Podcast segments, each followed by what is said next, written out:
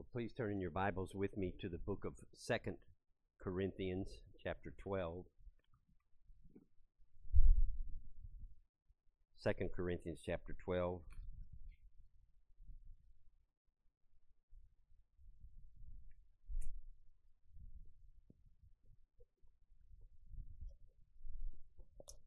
In a moment, we'll read the first 10 verses.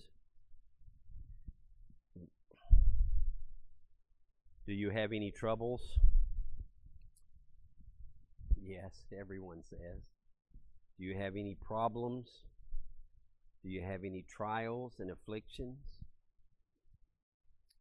Yes, we all do. How do you deal with them? Today we're going to study this weird man, the Apostle Paul, who had a unique way of looking at trials and afflictions. According to the King James translation, he takes pleasure in them. Can you imagine that? He even glories in them.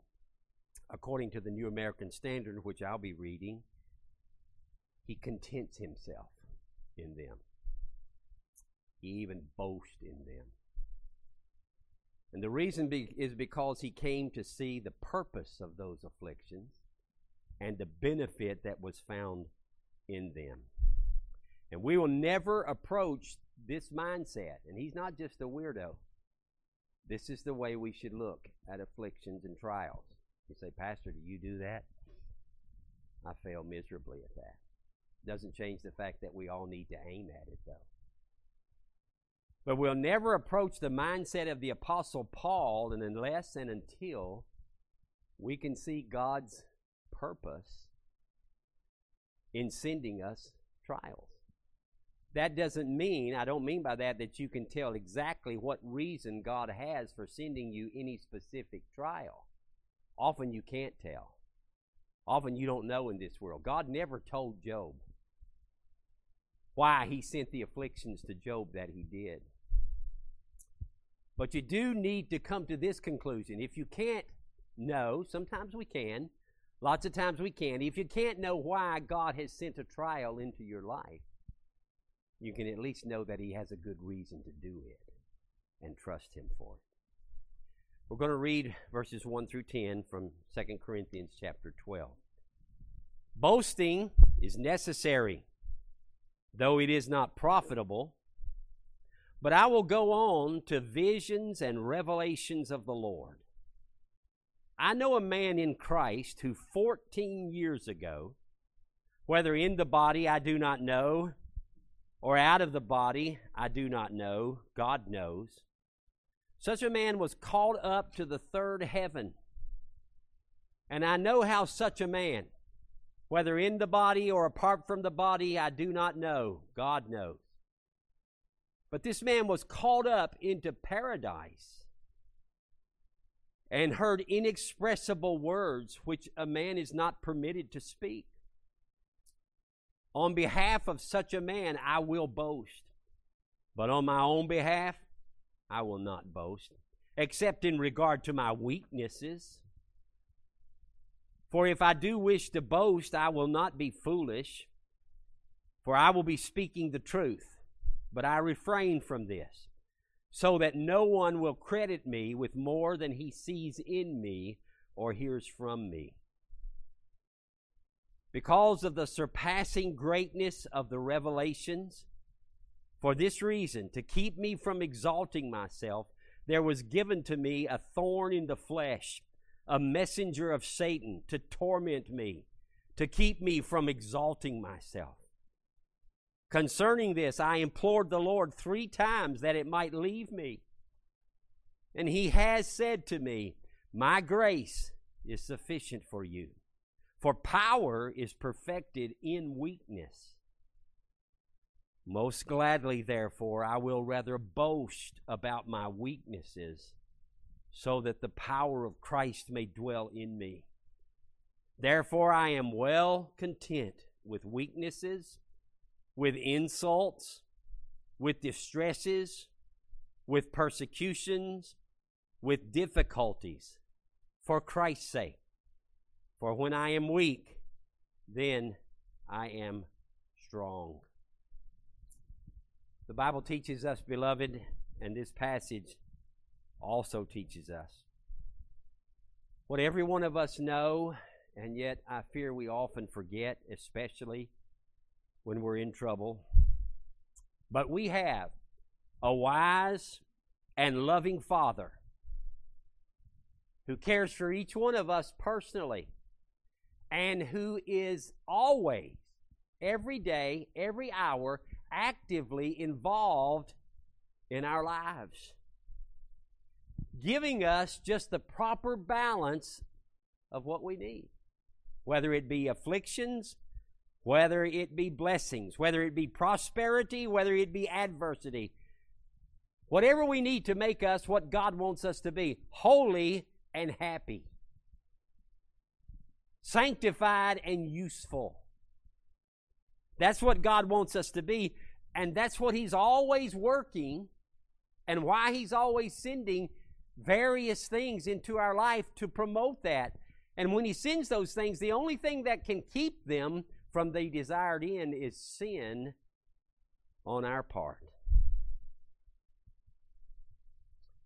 Ecclesiastes says in 7 13 and 14, consider the work of God that's what you need to do in your life when God is doing something you don't understand. Consider the work of God. Who can make straight what he has made crooked? You can't you can't change it. You can't change what God's doing. You can't control what God's doing. Here's all you can do. In the day of prosperity, be joyful. Blessings are a legitimate thing that we ought not to deny, and God allows us to be happy whenever He blesses us. But what about the other side of the picture? And in the day of adversity, He doesn't say be miserable because that's not what He wants us to do. In the day of prosperity, be joyful, but in the day of adversity, consider. God has made the one as well as the other, so that man may not find out anything that will be after him. You see what he's saying there? He's saying, You're not in charge. You're not in charge of your own life. God is in charge. And, brothers and sisters, that's good news. It's good news that you're not in charge, but God's in charge. God is in charge, and He doesn't want us to know the future. He doesn't want us to worry. He doesn't want us to fear and anticipate what bad things may be coming. He wants us to consider that He's in charge and to trust in Him. Because He's, he's at work in our lives, balancing. He's doing this balancing act. He's balancing the afflictions that He sends to us with the blessings and giving us exactly the right measure of what we need. This is so necessary. We can't live without this. But did you know it can kill you? Have you ever heard of, I know you have, water intoxication? Water poisoning. You know that if you drink too much of this, it can kill you. It's a good thing. It's a blessing. It's a gift from God, but you don't need too much of it. I remember reading a few years ago of a radio station who who thought they would get cute and have a contest. And uh, if you wanted to win a Wii for your kids, then all you had to do was come and be that drink the most water, more water than anybody else, and then you got a free Wii. Well, one mother who wanted to give this present to her kids drank so much water that she died of water poisoning water intoxication. You see, too much, even of good things, may not be good for us. And so God knows that too much of blessing and not enough of adversity is not really what we need. It's not good for us. But this much we can be sure of that whatever God gives us, whatever He gave us last week, whatever He's going to give us this week, it is not only right, it is also good. And, dear people, it is perfectly suited to our own personal needs. God's not just slinging blessings out there and letting them fall where they want to. He's blessing you particularly with something you need. God's not just slinging afflictions out here because our world is fallen and, and trouble has to spring up in a fallen world and just letting it fall where it may. Every affliction He sends you, He sends to you specifically for a purpose. And the only thing that can mess up this gift of God, whether it's prosperity or whether it's adversity, is a sinful response on our part. Now, what I've been saying, I want us to see illustrated from this passage as we observe God's dealings with Paul. I want us to look at the passage and we'll see three things that God gave Paul. And what we'll see is God's wise balancing in the giving of these gifts. And we'll be reminded this morning what I know theologically we know, but in our hearts, I fear perhaps we don't. We will learn and be reminded that whatever God sends, it is the gift of His infinite love. It's the gift of wisdom, and He sends it because it's necessary. What God sends to you is not isolated, but all of the different things that God brings into your life all as Romans 8:28 tells us cooperate together for our good. Whereas one of them might harm us, he gives us something else to balance. We've all taken medicine, haven't we? I try to stay away from medicine as much as I can because I know if I have to take something, eventually it's going to have a side effect. Uh, unless, unless they've come up with some kind of medicine that has no side effects whatsoever. But eventually, I'm going to have to have another prescription to deal with the side effect of the first one. And then I'm going to need a third prescription to deal with the side effect of the, of the one that he gave me to correct the side effects of the other one. Well, God has to do that. I think we'll see this morning God works in that way. Three things God gave Paul, and point number one is this God gave Paul special favors special revelations. We read about that in verses 1 through 6. Now, the Apostle Paul is put in the unenviable position of having to defend himself here. He did not want to do it. You can see his reluctance to do it. It's written throughout the, the, the uh, passage and the context. He did not want to, but the false apostles had gotten a, a ground and they've gotten an acceptance among the Corinthians, and they were actually out to criticize Paul and to lower the Corinthians' respect and esteem for him. And finally, Paul, though he did not want to do it, he was forced to defend himself. And here's how he does it in chapter uh, 12, verses 1 through 6. He tells about the abundance of revelations that God gave to him, including this ultimate one where he actually got caught up into paradise. Now, Paul is being ironic and sarcastic here. He doesn't mention his name because he's really hoping the Corinthians will get the point. People are always bragging about their spiritual exploits. You don't really need to pay them any attention. If God's using a man, you'll see that God's using the man. He doesn't need to uh, plaster all over Facebook every time he does something for God and every time God does something with him. So the Apostle Paul is saying, I, I knew a man. Now they know who he's talking about. It's clear that he's talking about himself, but he wants to show them the foolishness of these false apostles and their boasting. And so he says, uh, I knew this guy. I'll tell you, I knew this guy 14 years ago. Whether he was in the body or out of the body, I don't know. But he got caught up into paradise, into the very presence of God, and he heard inexpressible things. You see, Paul is speaking of himself. So, what we see here is that God gave Paul special favors, special revelations that Paul needed because God had a special work for Paul to do. Paul was called to be an apostle. And you can't just be an apostle unless God equips you to be an apostle. So God gave him these gifts. Good gifts, wonderful gifts. And it's easy to see, is it not, beloved, God's goodness in this? It's easy to see the benefit and the usefulness of these gifts. God had a work for Paul to do. So, in love and wisdom, he gave him the gifts necessary to do that work. That's the way God is. God's not like Pharaoh, who gives you doesn't give you enough straw and tells you to make brick. If God has a work for someone to do, he will equip that man. He will give that man the gifts necessary to do that work. And that's what he did for Paul. And before I pass on from this point, I have to make this application.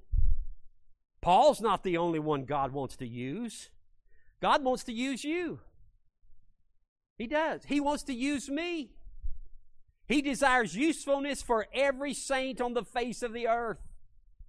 Even a nobody like me, and even nobodies like you. And He's given you some gifts. I don't know what they are. You need to assess yourself and God's dealings with you to see what are the possible reasons why God has given you certain gifts and certain talents.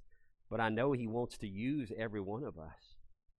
And here's what we should do we should take every gift with thankfulness and use it to promote the honor of God, like Paul did. He took these revelations and he went to work. And he was, as he admitted himself, not one whit behind any of the other apostles. Is that what you do with what God's given you? You wake up in the morning and say, What can I what can I do? God has given me something. What can I do to promote the honor of God? Too often we're too busy envying people who have more gifts than we do. What a waste that is. Or possibly, even worse, we're looking down on people who don't have as many gifts as we do. How wicked is that? Don't envy other people's gifts. Don't despise other people's gifts. Take the gifts that God has given you and use them, brothers and sisters, for His glory.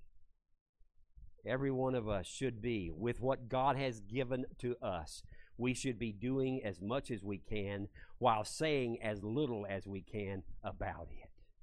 Isn't Paul the example here? Paul, you can see he's very reluctant to even speak about these things. We would never even know that Paul took a trip to heaven unless he was forced to bring it out by the Corinthians and by the false apostles. And I know God wanted us to know, but that was the means through which Paul had to do it. Serve God much. Talk about your service to God little. If you need to be made known in any area, God's able to make you known. But the point I'm making here is God had something for Paul to do, like he does for us, and he gave him the prosperous blessings to enable him to do it. But what about side effects? Okay, we notice that these necessary gifts, they were necessary, but they could have a terrible side effect, a terrible downside. Not because there's anything wrong with God's gifts, but because there's something wrong with Paul. Look at verse 7 with me because of the surpassing greatness of the revelations. For this reason, to keep me from exalting myself, there was given me a thorn in the flesh. So, what, what was the dangerous side effect? Paul was a fallen human being who had a tendency to pride. You know that? Every one of us do. Pride hides in every nook and cranny of, of, of our insides and is ready to come out even before we know it's coming out. And the Apostle Paul, even the mighty Apostle Paul, if Paul had to be concerned about being lifted up with pride, do you think we need to be concerned about it? Of course we do, brothers and sisters. Much more us. You see, God's not going to use a proud apostle. God is going to give the apostle the gifts that he needs to do his work. But those gifts, if they get in Paul's head and in his heart, can puff him up and put him where God can't use him. And so Paul says, I needed another pill to offset the bad side effects of those blessings. God gave me the blessing so I could do the work. But in that blessing, because not because there's anything wrong with the blessing, but because there's something wrong with me, because there's a tendency in me to be puffed up with pride, to be exalted above measure, because of that, I needed something else. So he gave him the good prosperity on this hand, and now he gives him the adversity, doesn't it? The special favors were necessary,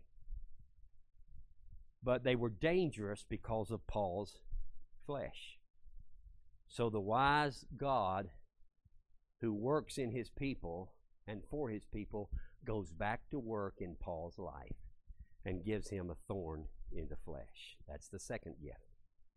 There was given to me, and that word given there is emphasized. This was a gift just as much as the first gift was. There was given to me a thorn in the flesh. Now, what do we know about this thorn in the flesh? We just know it was a serious, painful affliction. We don't know what the thorn was, and I'm not going to speculate about that because no one can know for sure. Paul can tell us when we get to heaven. We just know it was an extremely painful trial. We know it was the messenger of, of Satan we know it came ultimately from God who uh, allowed Satan to do it. But we know it was the, the word translated thorn here actually literally means a sharp stake. It wasn't just a, a little rosebush thorn. This was actually piercing Paul in a very painful way. It was a painful trial. And we learn from this that it is the will of God that his children sometimes suffer. He not only gives us all these glorious, rich blessings to be joyful in, He sometimes brings suffering into our lives. Every one of us have seen it. I'm not telling you, I don't need to convince you of that. We know it's true. So it is the will of God that His children sometimes suffer. Even an apostle has to suffer. Even Peter says in 1 Peter 1 while you can rejoice in the blessing of God's salvation, still, if need be, at this present time you are in heaviness through manifold temptation. he says, In this salvation you rejoice, though now for a little while, if necessary, you have been grieved by various trials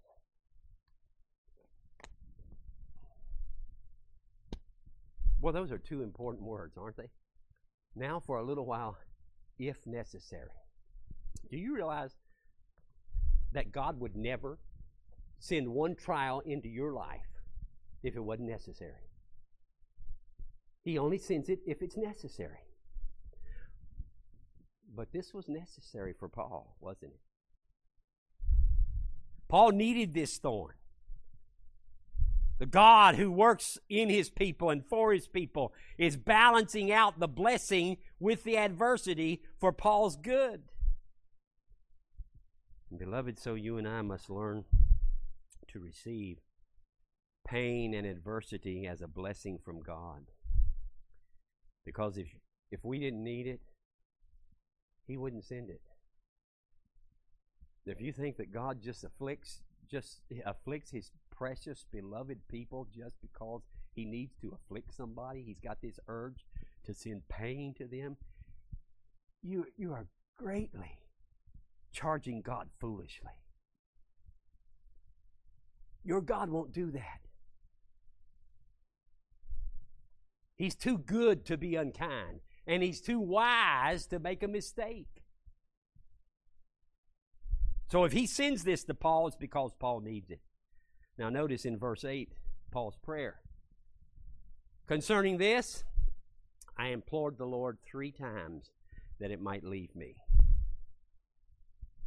One, one writer calls this Paul's Gethsemane I don't want to compare anything that we ever go through with what Jesus went through in Gethsemane.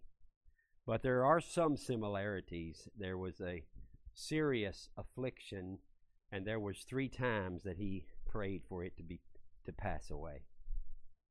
Paul did not realize the need of this gift. He did not think he needed to keep it. So what should he do? What we should do in his circumstances, he prayed. Brothers and sisters, you say, What should I do if God sends me a trial tomorrow? Pray that He'll take it away. Yeah, there's nothing wrong with that. Paul's prayer is absolutely legitimate. It's what we should do because sometimes that's why God sends us a trial. It's why He sends us affliction because He wants to hear from us so He can deliver us. And for all Paul knew, that that's what this thorn was. Maybe God sent it for some temporary reason, and now through prayer, God's going to remove it. So, Paul prayed earnestly, believingly, and perseveringly, and he didn't stop till he got an answer from God. And that's what we have to learn to do, brothers and sisters. When you're in trouble, pray. When you're in a trial, pray. When you're in affliction, pray. Always ready to submit to the sovereign will of your Father when He makes that will known. But until He does, pray and pray some more. Pray till you get an answer. Paul's prayer was answered, but negatively, wasn't it? That's clear from the from the text. It's clear from the text that God said, "No, I'm not going to do it, Paul." He implored the Lord three times that it might that it might depart from him, and God said, "I am not going to take this away from you, Paul." You know why? Because God loved Paul too much. to Spoil him. And God loves us too much to spoil us. It's wonderful that while we know so little about what we need or what we don't need, our God knows perfectly what we need and what we don't need, and He's determined to give it, sometimes in spite of our desires and our prayers. Isn't God wonderful? Matthew chapter 7, the Lord Jesus said, Which of you, fathers, He wants us to look at our Heavenly Father and trust Him. He says, Which is your fathers, if your son asks a fish, will pull out a cobra and hand it to him? Nobody will. Well, certainly your father wouldn't do that either. But here's my problem. Sometimes I can't tell the difference between the cobra and the fish. And so I may be asking God to remove what I think is a cobra and give me a fish when in reality, what I've got is the fish and I'm asking for the cobra. You see what I'm saying? I don't know how clear I made that, but. We sometimes, in our ignorance, ask for the serpent. And that's why, brothers and sisters, I thank God for answered prayer, yes. What a blessing it is to pray about something and see God answer it. May we see it more and more in our lives. But you know what? I thank Him for unanswered prayer. I thank Him for prayers that He answered no. Don't you? Aren't you glad that God is not a Santa Claus that's going to give you anything you want?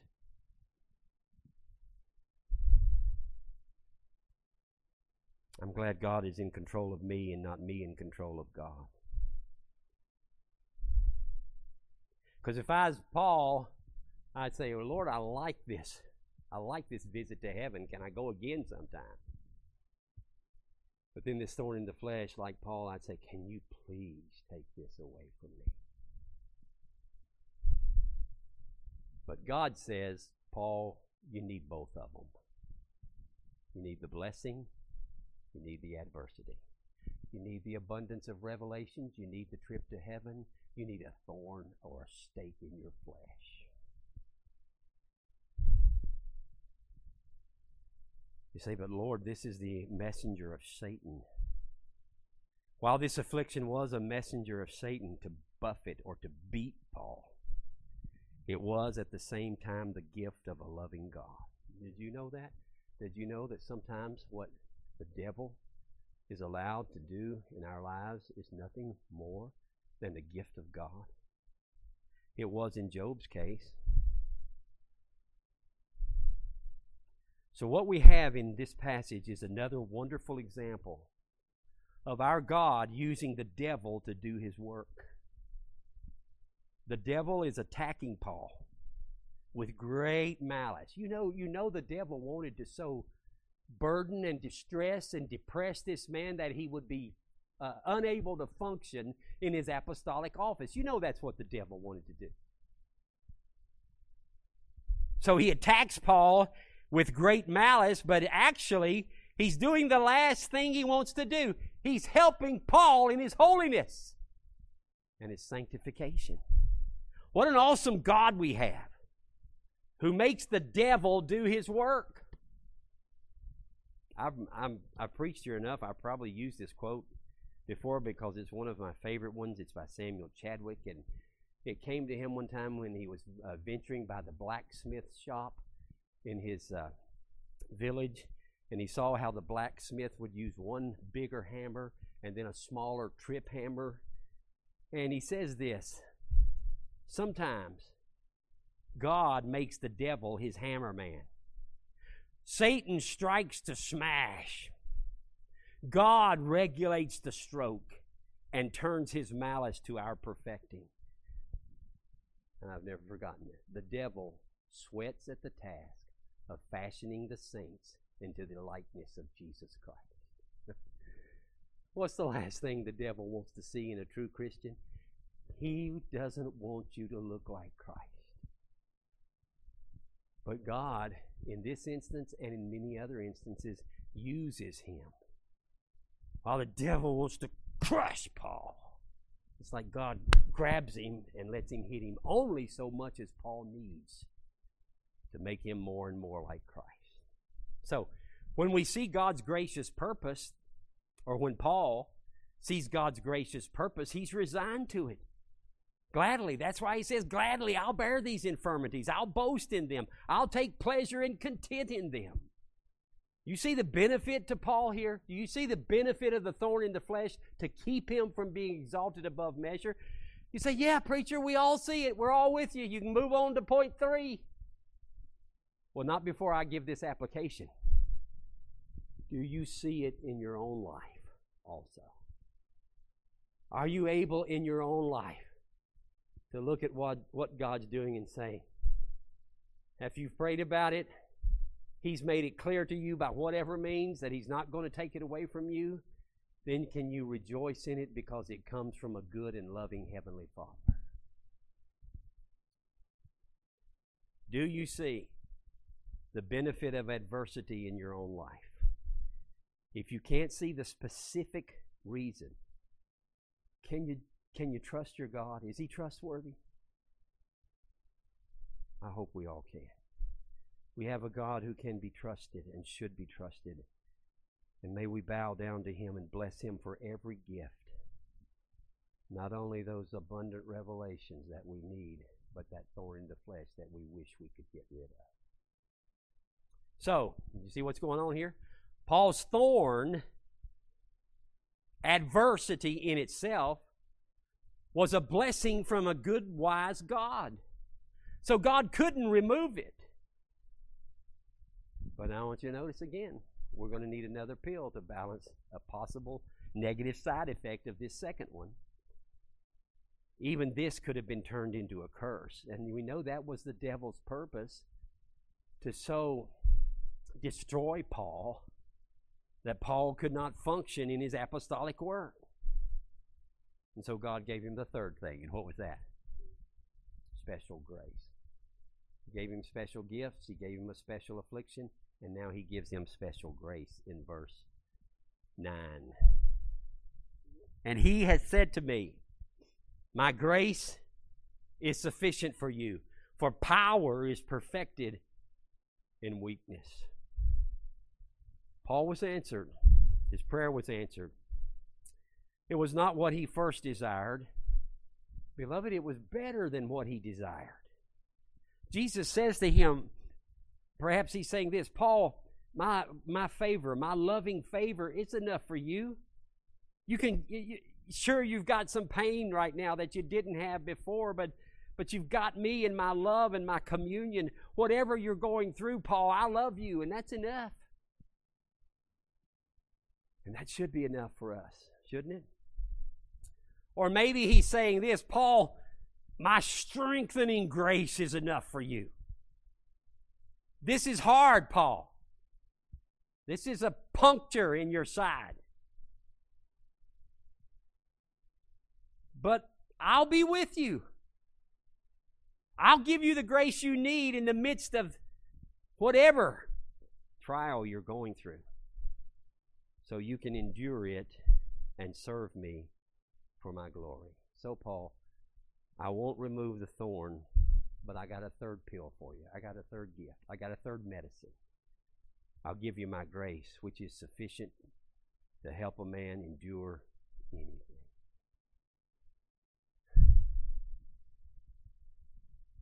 And Paul says, I'm satisfied.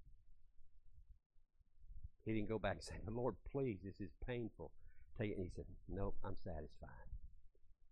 I glory in this tribulation so that the power of Christ may rest upon me. Beloved, when you go through a trial, what would you rather have? The trial removed or the grace of the Lord Jesus Christ with you in the trial? I hope he would say the latter. Because this messenger is the messenger of Satan, but the grace is the grace of our Lord Jesus Christ. Satan's powerful, but Christ is infinite in his power. Listen, beloved, the presence of Christ is better than the absence of Satan. So when God says, No, I'm not going to take away this satanic messenger, this satanic adversary, but I'm going to give you more of my presence, Paul should have said and did say. That's perfect. That's perfect. Beloved, what cannot be endured if Jesus is present with his all sufficient grace?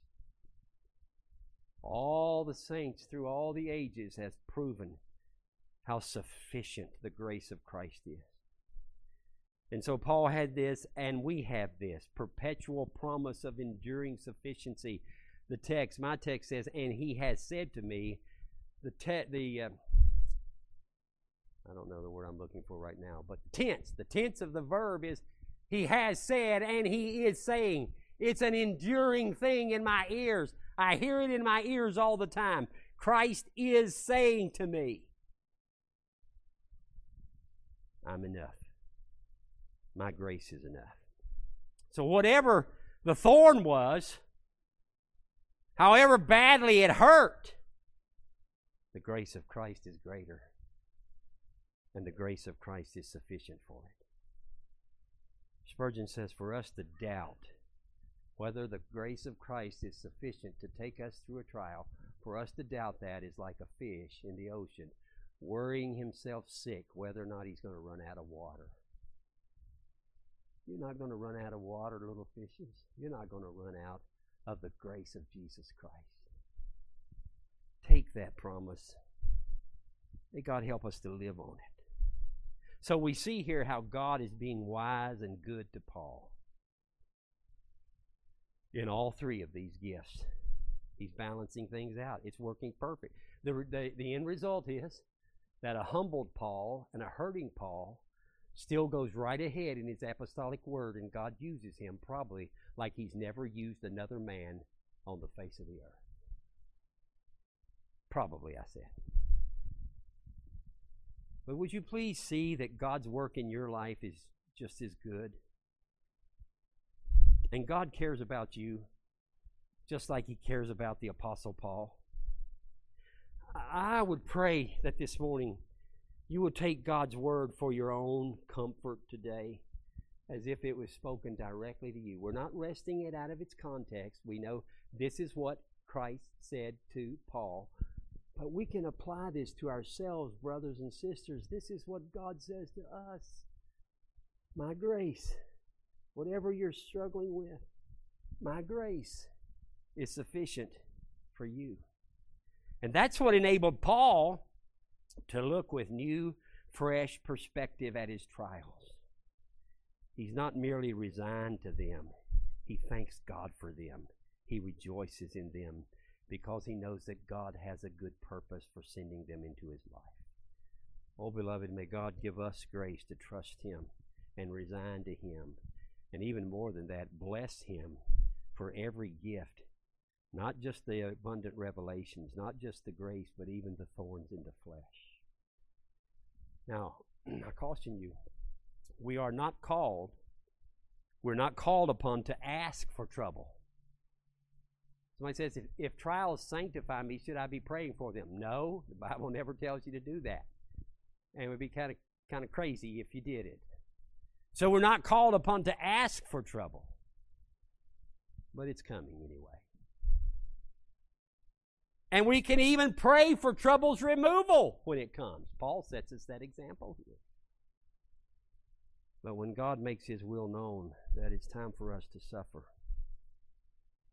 should we not resign ourselves to his good will and trust him and even rejoice that he knows what he's doing?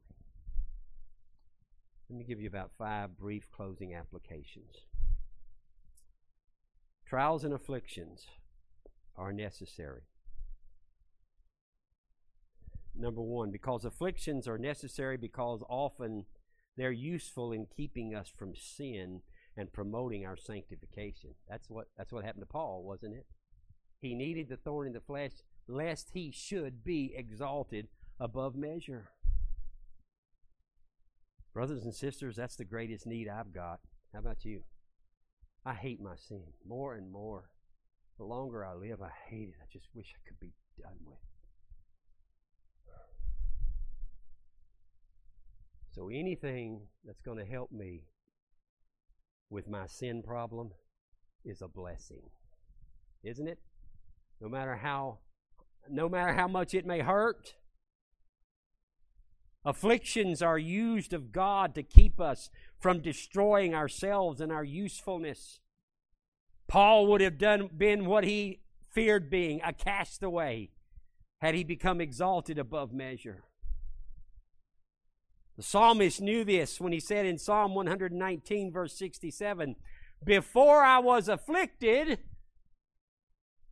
I what? I went astray. That's just our nature. That's what we do.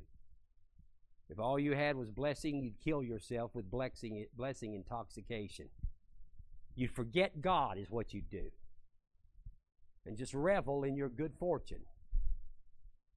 No, before I was afflicted, I went astray. But now, now I keep your word. Oh, I'd say affliction's good then, if it helps me keep God's word, isn't it?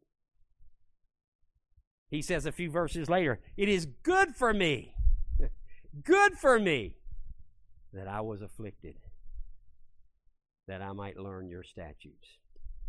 And yet, a few verses later, he says, I know, O Lord, that your rules are righteous, and that in faithfulness you have afflicted me.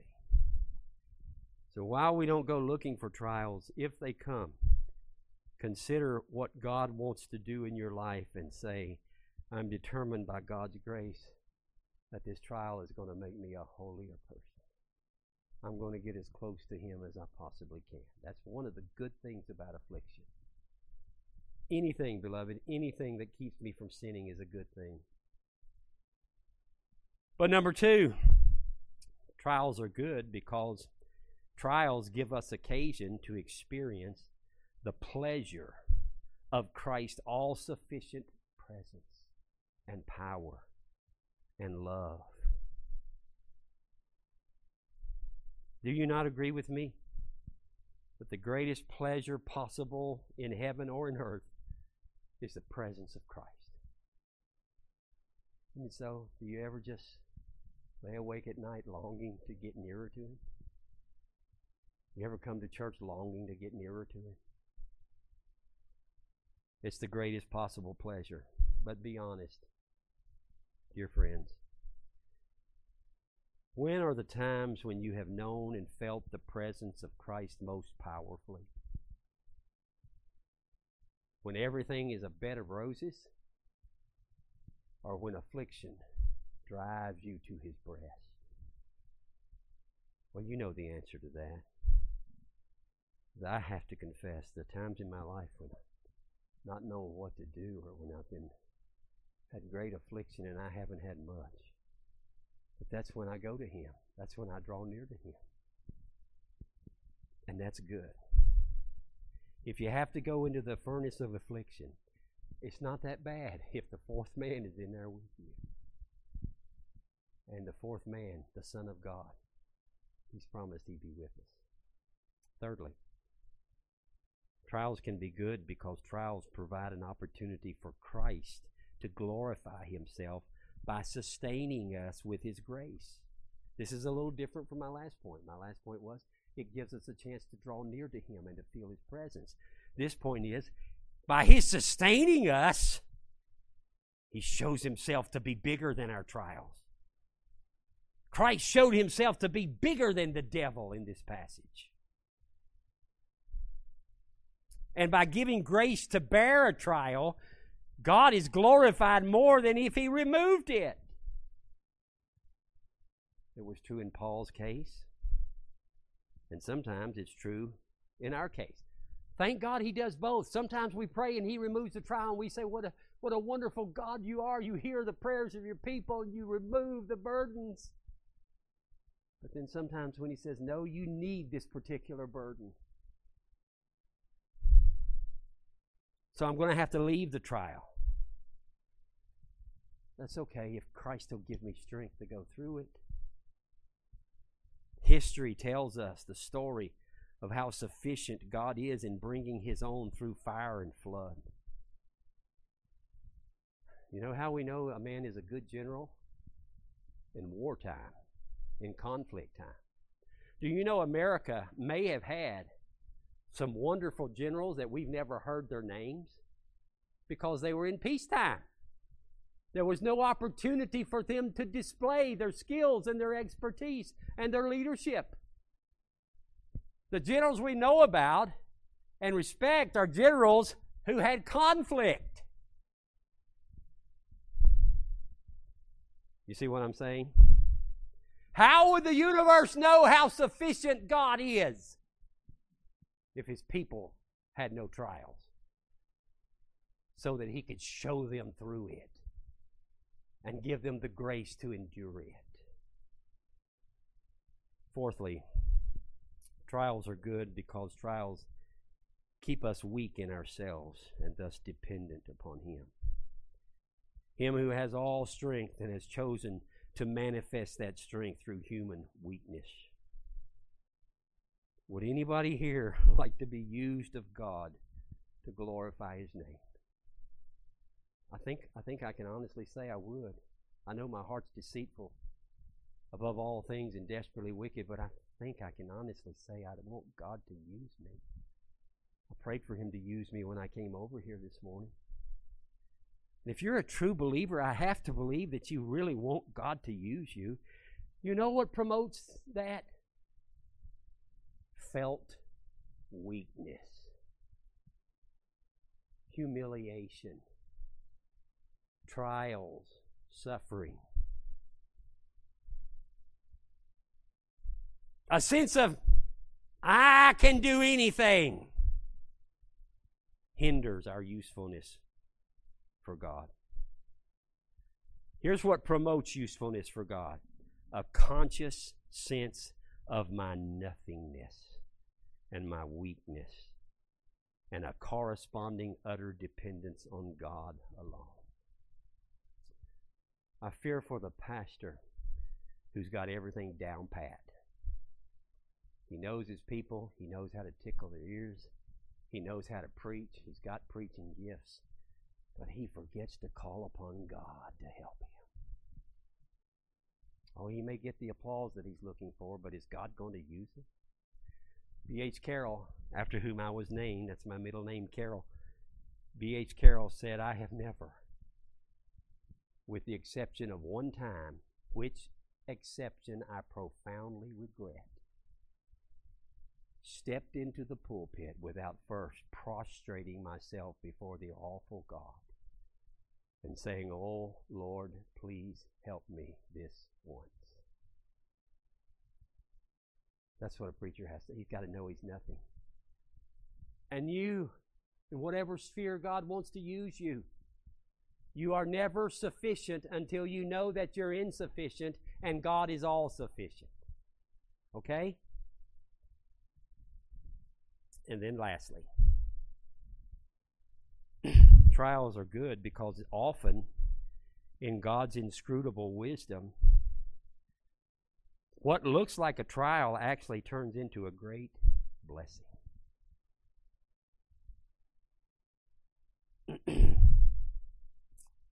I told Deborah I was going to use her as an illustration this morning. She said it was okay.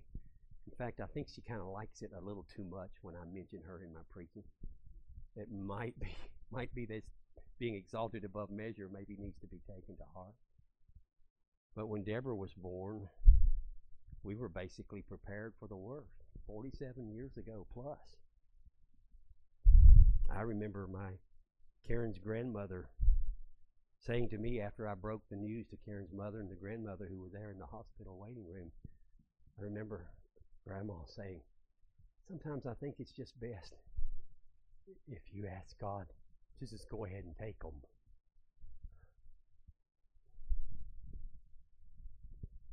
I hate to think about the last 47 years without Deborah Wilson in my life.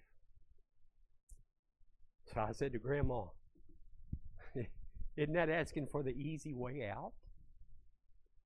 I didn't know then how healthy she would be or what a blessing she would be. All I know is that she's not a trial. That's what I said the night I baptized her. I said, and I meant it, if you want to talk trial, we'll talk about her two normal brothers who came after her. Now, when Stephen was born, a lot of y'all know Stephen. When Stephen was born, nobody warned me that a trial was coming. But, brothers and sisters, it was coming. It was a full blown category five. Is that the biggest hurricane there is? That's what it was. And so here's Deborah all those years growing up, never causing any trouble. But here's Stephen, who hated authority. Oh, how he hated authority. Now, God has changed him. Praise the Lord for that. God has saved him. But for about 20 years, what looked like the trial was the blessing. And what looked like the blessing, you got a normal child this time, that became a trial. See, we don't know, do we? We don't know what God's going to do. You fearful saints, fresh courage take. The clouds you so much dread are big with mercy and will break in blessings on your head. Don't look at that thing that you don't think you want. That might be the best thing for you. You may be praising God for that just a few days or a few years down the road. So judge not the Lord by feeble sense, but trust Him for His grace. Behind a frowning providence, He hides a smiling face. His purposes will ripen fast, unfolding every hour. The bud may have a bitter taste, but sweet will be the flower. William Cowper, and he knew something about afflictions. So that's how Paul came to view his trials, and it gave him this unique perspective. He wasn't a madman. He wasn't, what do you call it, a masochist who just wanted to torture himself. No, but he wanted to be used of God. And he learned that that meant God working through his weakness. And I pray that today you and I will get a little bit closer to learning that lesson so that we may know our own weakness and may know more of the power of Christ tabernacling over us. If you're here this morning and if you're lost, yes, saints have their troubles. We have troubles you don't even know anything about. But I don't want you to pity me, I pity you. Because I have something you don't have. I have a God to go to in times of trial. And you don't. You have a God who is your sworn enemy. Everything He's doing in your life is going to work for your bad until eventually He sends you to eternal hell. But it doesn't have to stay that way. There is a faithful, loving God who sent His Son to die on a cross to pay for our sins, who raised Him from the dead for our justification. And this God says, I'll receive you, whoever you are, and whatever you've done, if you acknowledge your sins and trust in my Son. And then, if you do that, He'll be hands on in your life, working everything for your good until He takes you to a place where, bless God, there'll be no more trials. We won't need them. There'll be no more afflictions because we won't need them. Let's pray. Gracious Heavenly Father, we thank you so much for your word. Please speak to us today that which we need to hear. Do your work, we pray, in Jesus' name. Amen.